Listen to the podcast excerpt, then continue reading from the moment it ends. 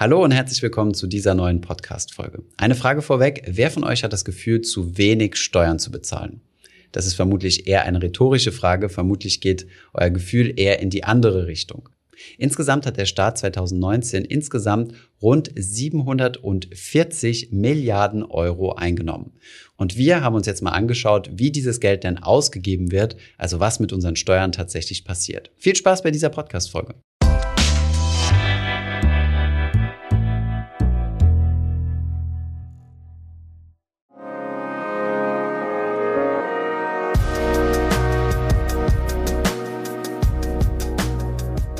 Wir haben für euch rausgesucht, wofür unsere Steuergelder tatsächlich eingesetzt werden. Denn wir alle zahlen sie, aber nicht jeder weiß, was genau dann damit passiert.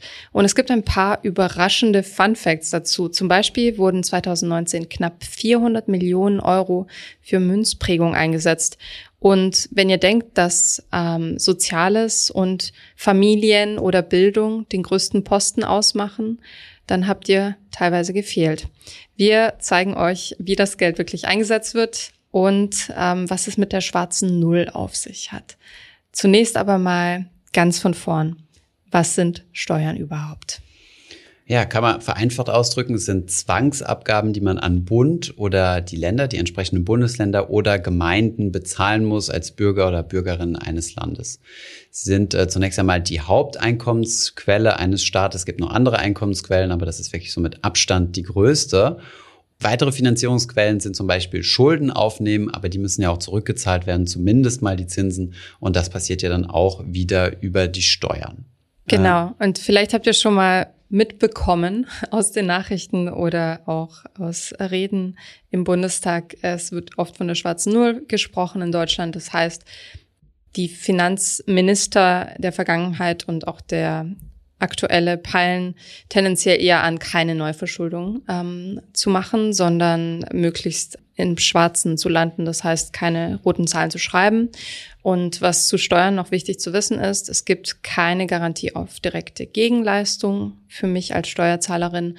Steuern dürfen aber auch nicht zweckgebunden sein. Das heißt, sowohl die Kfz-Steuer als auch die Tabaksteuer als auch die Alkoholsteuer fließen in einen großen Topf und werden dann verteilt. Wie genau erzählen wir euch später in Kürze, denn das ist ein relativ komplexer Prozess, der ganz genau geregelt ist.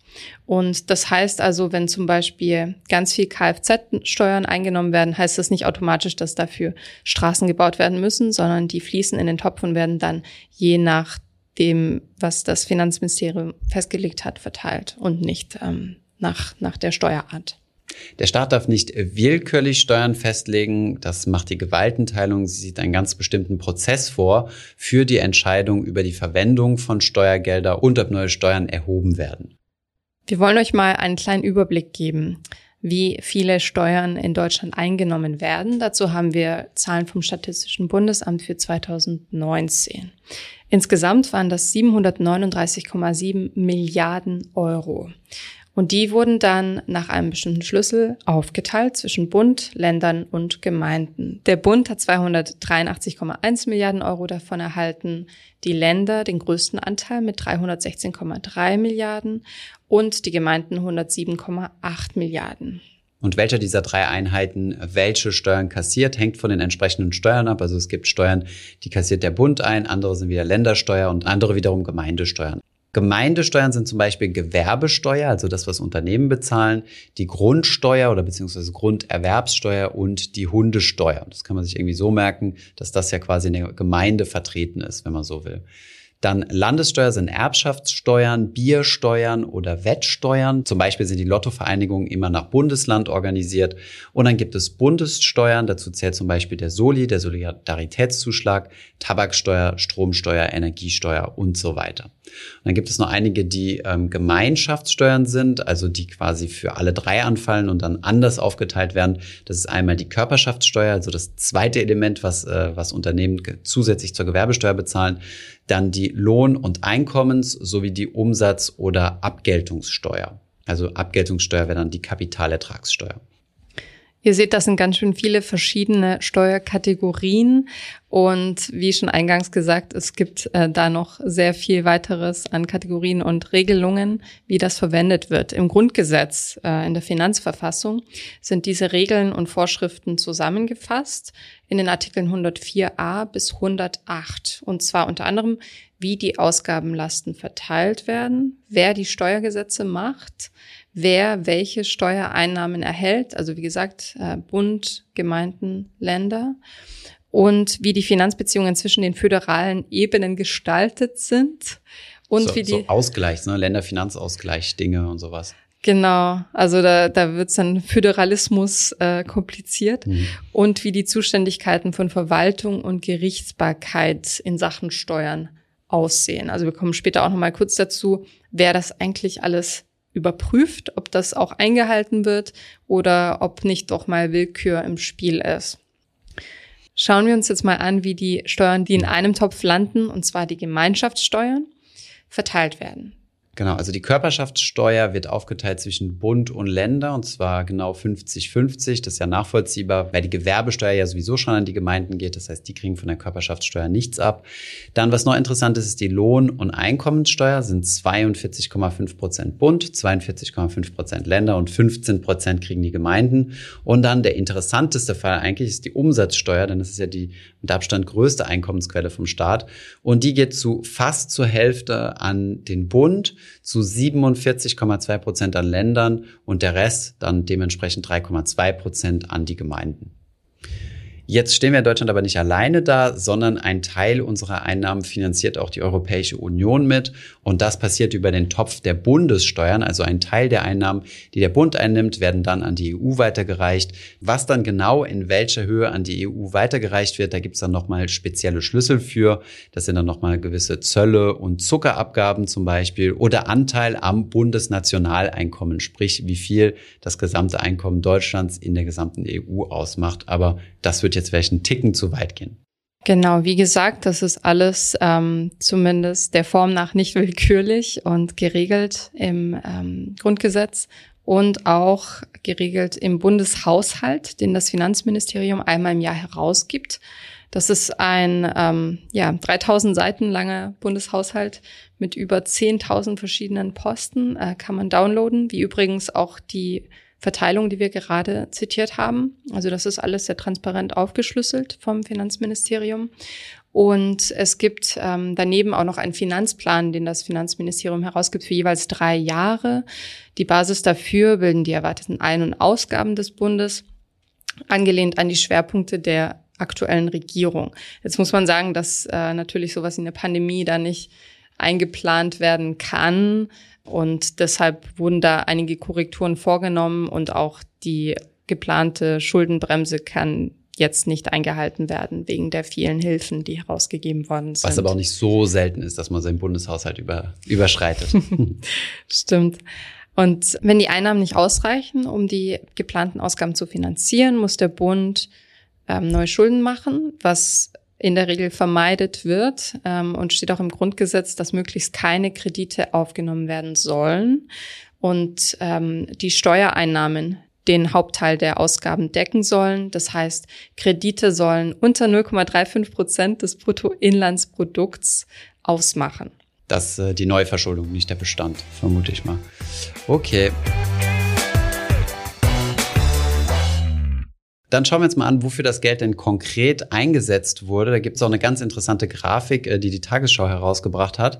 Und zwar von einem Euro Steuereinnahmen. Wie teilt der sich auf? Wie viel Cent gehen da wohin beim Bundeshaushalt? Ja, und zwar sind das äh, sage und schreibe 41 Cent für Arbeit und Soziales.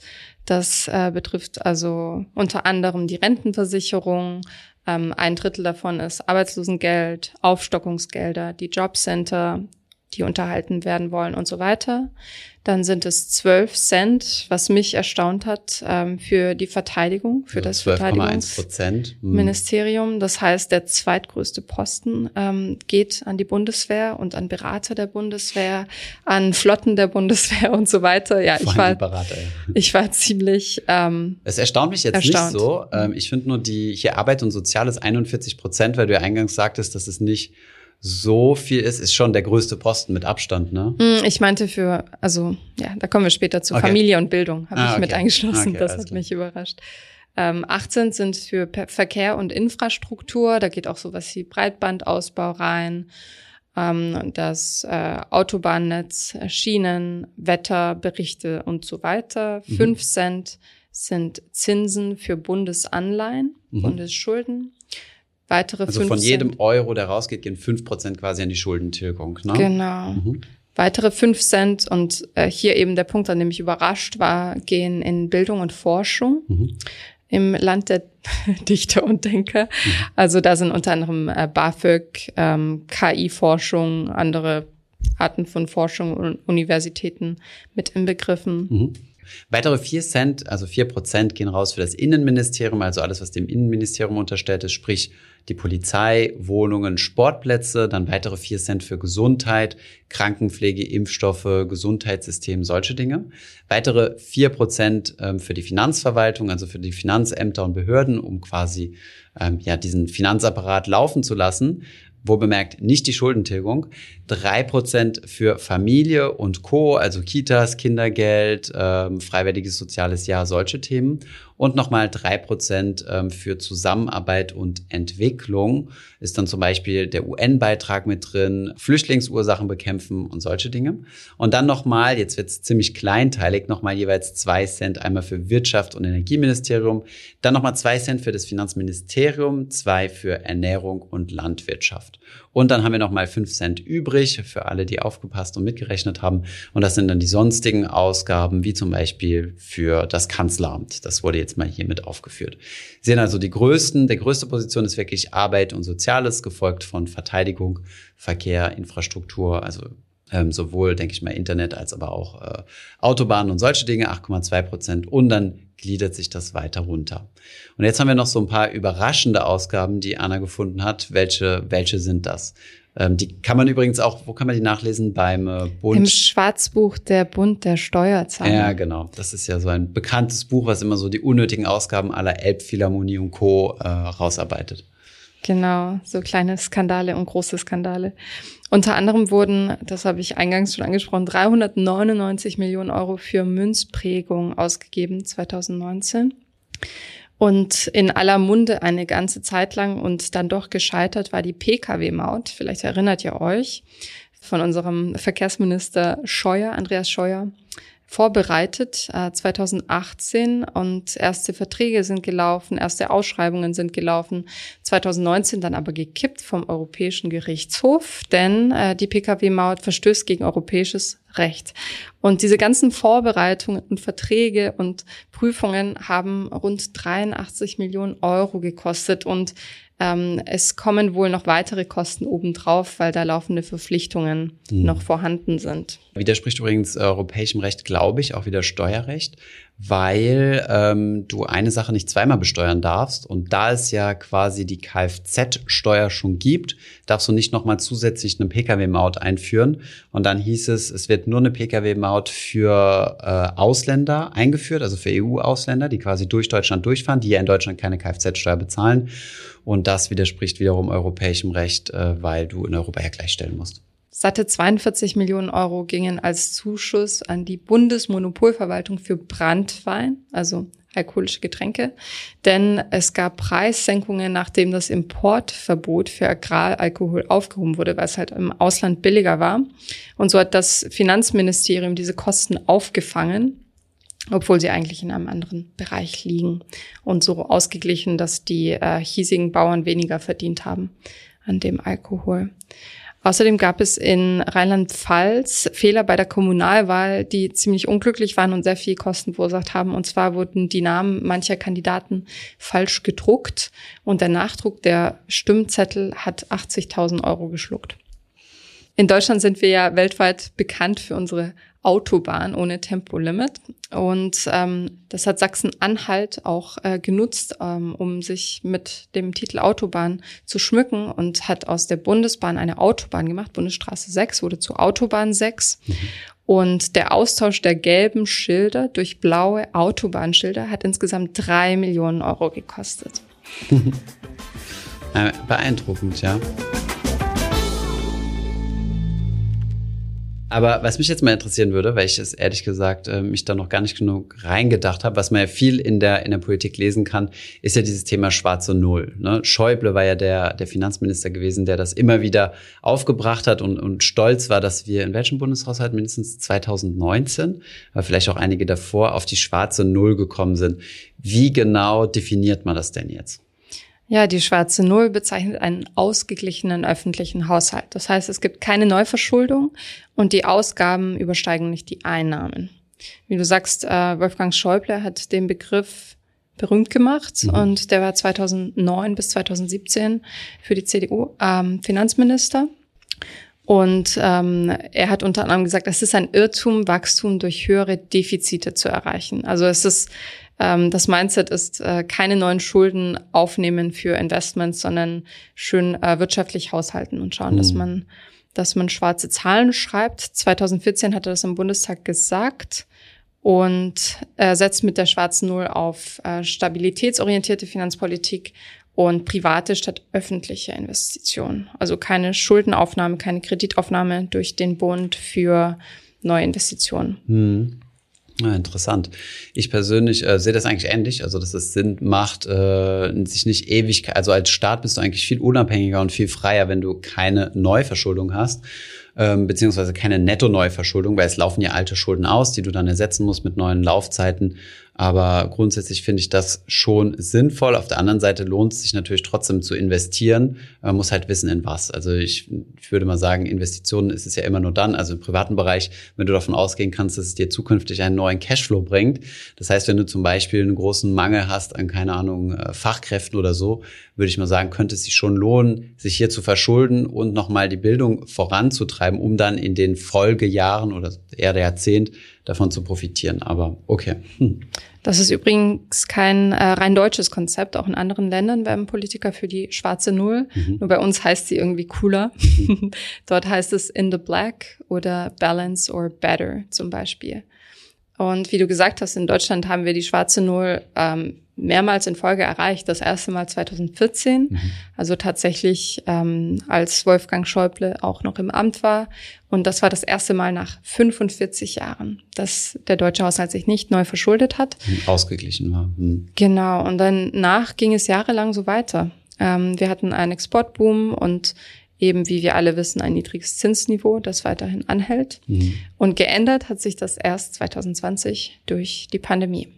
Und dafür hat unser jetziger Finanzminister Olaf Scholz die Schuldenbremse gelockert und ähm, 2020 hat der deutsche Staat seit sieben Jahren das erste Mal mit einem Defizit abgeschlossen. Hm. Und mit dem größten Defizit aller Zeiten. ja, 2021 sind die Aussichten auch nicht unbedingt besser. Äh, man rechnet mit einem zwei- oder sogar dreistelligen Milliardendefizit. Genau. Warum ist die schwarze Null so beliebt? Es ist psychologisch sehr effektiv. Keine roten Zahlen, nicht negativ, sondern positiv, schwarze Zahlen. Das hört sich gut an und lässt sich gut vermitteln. Auch mit dem Versprechen, dass die Steuern nicht erhöht werden, denn man hat ja rund abgeschlossen. Und es ist deshalb auch ähm, populistisch gutes Symbol. Und ähm, ich habe irgendwo gelesen, dass im Schnitt auch die Finanzminister, die eine schwarze Null erreichen, ähm, eine höhere Chance haben, wiedergewählt zu werden, weil es eben dieses gute Gefühl vermittelt. Ja, wir haben es geschafft, das Ziel, das wir uns gesteckt haben. Der Mann kann Finanzen, so nach dem Motto. Mhm. Genau. Außerdem kann es äh, Dinge ganz gut kaschieren. Das heißt, es gibt weniger Debatten darüber, wofür Steuergelder tatsächlich eingesetzt werden und wofür mhm. nicht. Man kann ja sagen, ja, ja, wir sind ja gut rausgekommen. Wir mhm. haben das Geld gut gehaushaltet. Und ein anderer Aspekt, der uns, denke ich, dieses und letztes Jahr zugute gekommen ist, man kann sich diesen ja, Puffer erlauben. Ähm, man kann so Hilfsgelder rauspumpen, mal kurz entscheiden, dass man Selbstständigen mit 5000 Euro hilft, hm. ohne ähm, formellen Aufwand, weil wir eben nicht so eine hohe Schuldensumme haben wie andere europäische Länder zum Beispiel. Hm. Hat aber auch Nachteile.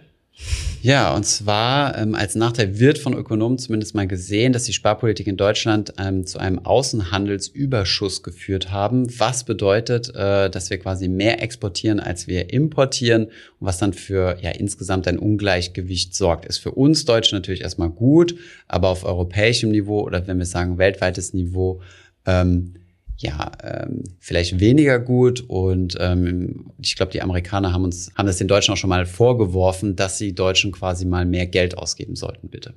Genau, mehr Geld ausgeben, um zu investieren, denn wir haben ja gerade ähm, historisch niedriges Zinsniveau mhm. und das könnte man gut zu Finanzierungen nutzen. Und das dürfte ja noch länger so bleiben, wenn man dem Trend ähm, vertraut. Außerdem kann sich so ein Investitionsstau bilden und Manche Kritiker sagen, dass die Schwarze Null mitverantwortlich daran ist, dass wir eben im Bau und auch in der Renovierung in der Infrastruktur von Schulen, Autobahnen und so weiter, Deutsche auch bei der Bahn. Deutschen Bahn und beim Breitbandausbau, ähm, was wir, glaube ich, alle schon erlebt haben, ähm, langsamer vorankommen als andere Länder, die vielleicht mehr Geld in die Hand nehmen was dann wiederum sein könnte, dass, äh, dass das gesamte Staatsvermögen ähm, sich zurückbildet. Ne? Also das kann man dann, äh, Autobahnen sind dann quasi weniger wert. Gut, nachher sage ich, okay, Autobahn kann ich nicht verkaufen. Aber gerade wenn wir zum Beispiel beim, bei der Informationstechnologie oder beim, beim 5G-Ausbau oder beim äh, zumindest mal Glasfaserausbau, dass das wenigstens mal jedes Dorf Internet hat und jede Stadt äh, wenigstens Highspeed-Internet hat, das kann natürlich dafür sorgen, dass Unternehmen halt hinterherhinken und entweder gezwungen sind, ins Ausland zu gehen oder nicht kompetitiv sind. Und das wirkt sich ja dann auf den Staat auch wieder negativ aus. Also ist immer so eine Abwägungsfrage, investieren oder nicht investieren. Und dann stellt sich die Frage, ist es echt eine Investition oder ist es jetzt eher eine Ausgabe, wo ich nichts mehr von sehe?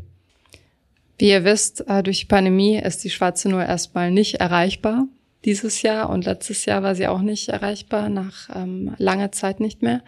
Aber der Bund hat jetzt schon verkündet, dass die ähm, Schulden innerhalb von 20 Jahren abgebaut werden sollen, was ähm, für die Höhe der Schulden recht äh, absehbar ist. Denn die Schulden von Bund, Ländern, Gemeinden und Sozialversicherungen insgesamt sind bis Ende 2020 auf 2,2 Billionen Euro hochgekommen. Das sind 26.128 Euro pro Kopf. Dann stellen wir uns noch die Frage, wer überwacht denn den Einsatz der Steuergelder? Denn wir haben ja eingangs gesagt, das Geld kann nicht einfach so nach Lust und Laune ausgegeben werden, sondern es gibt da Kontrollinstanzen. Welche wären das, Anna? Das sind die Rechnungshöfe. Auf Bundesebene der Bundesrechnungshof und in den Ländern die Landesrechnungshöfe. Mhm. Also auch da gibt es eine ganz äh, bestimmte Zuteilung. Und es geht darum, dass die Vorschriften und Gesetze unter anderem eben im Grundgesetz eingehalten werden, aber auch darum, dass die Steuergelder sinnvoll eingesetzt werden und nicht wahllos. Direkt eingreifen können die Bundesrechnungshöfe allerdings nicht. Sie können nur beratend Hinweise und Handlungshilfen geben. Unabhängig ist der Bund der Steuerzahler. Dieser gemeinnützige äh, private Verein zählt insgesamt 200.000 Mitglieder und veröffentlicht jedes Jahr das eben genannte Schwarze Buch mit Informationen, ähm, ja, wie die Steuergelder ausgegeben und äh, ja mit einem besonderen Fokus auf, äh, wie die Steuergelder verschwendet wurden.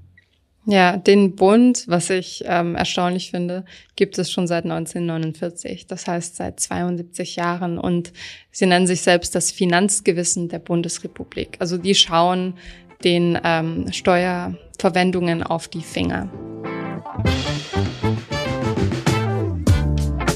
Sehr gut. Zeit für die Learnings. Ähm, was konnten wir persönlich mitnehmen oder was könntet ihr eventuell persönlich aus diesem Podcast mitnehmen? Ja, also die größten Posten der Verwendung unserer Steuer gehen an Sozialgelder und die Rente. Und verhältnismäßig gering ist Bildung und Forschung mit 5% und 3% für Familie und Gesundheit. Du kannst im Bundeshaushalt im Internet genau nachsehen, wofür unsere Steuergelder verwendet werden. Da gibt es auch interaktive Grafiken, bei denen du rumspielen kannst und entdecken kannst, ähm, wofür das Geld drauf geht. Alles ganz transparent. Die bekannte schwarze Null wurde das erste Mal aufgrund von Corona im Jahr 2020 nach sieben Jahren nicht mehr erreicht. Das Ziel soll es aber sein, ähm, ja, möglichst schnell wieder zurück auf die schwarze Null zu kommen. Nun, wer überprüft, dass unsere Steuergelder nicht willkürlich eingesetzt werden? Dafür sind die Rechnungshöfe in Bund und Land zuständig. Und dann gibt's daneben noch den unabhängigen Bund der Steuerzahler, der jährlich ein Schwarzbuch mit sogenannter Steuerverschwendung herausgibt. Und wenn du Steuern sparen möchtest, eine Steuererklärung machen möchtest und Steuern zurückerstattet bekommen willst, dann musst du in unsere Folge 165 reinhören. Da haben wir uns nämlich genau mit dieser Thematik beschäftigt. Ja, vergesst nicht die Steuererklärung. Dieses Jahr habt ihr etwas mehr Zeit. Genau, wurde bis zum 1. November nach hinten geschoben. Vergesst es nicht. Danke fürs Zuhören. Bis dann. Ciao. Ciao.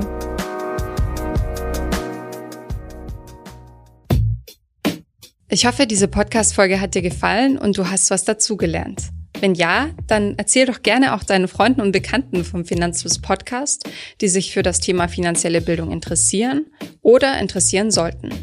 Wenn du uns auf iTunes zuhörst, dann lass uns gerne eine positive Bewertung da. Das sorgt dafür, dass wir noch besser auffindbar werden. Alle wichtigen Links und Verweise findest du wie immer in den Shownotes zu diesem Podcast. Auf unserer Homepage findest du außerdem eine ausführliche Beschreibung zu jeder Folge. Du findest sie unter finanzfluss.de slash podcast. Vielen Dank fürs Zuhören und bis zum nächsten Mal.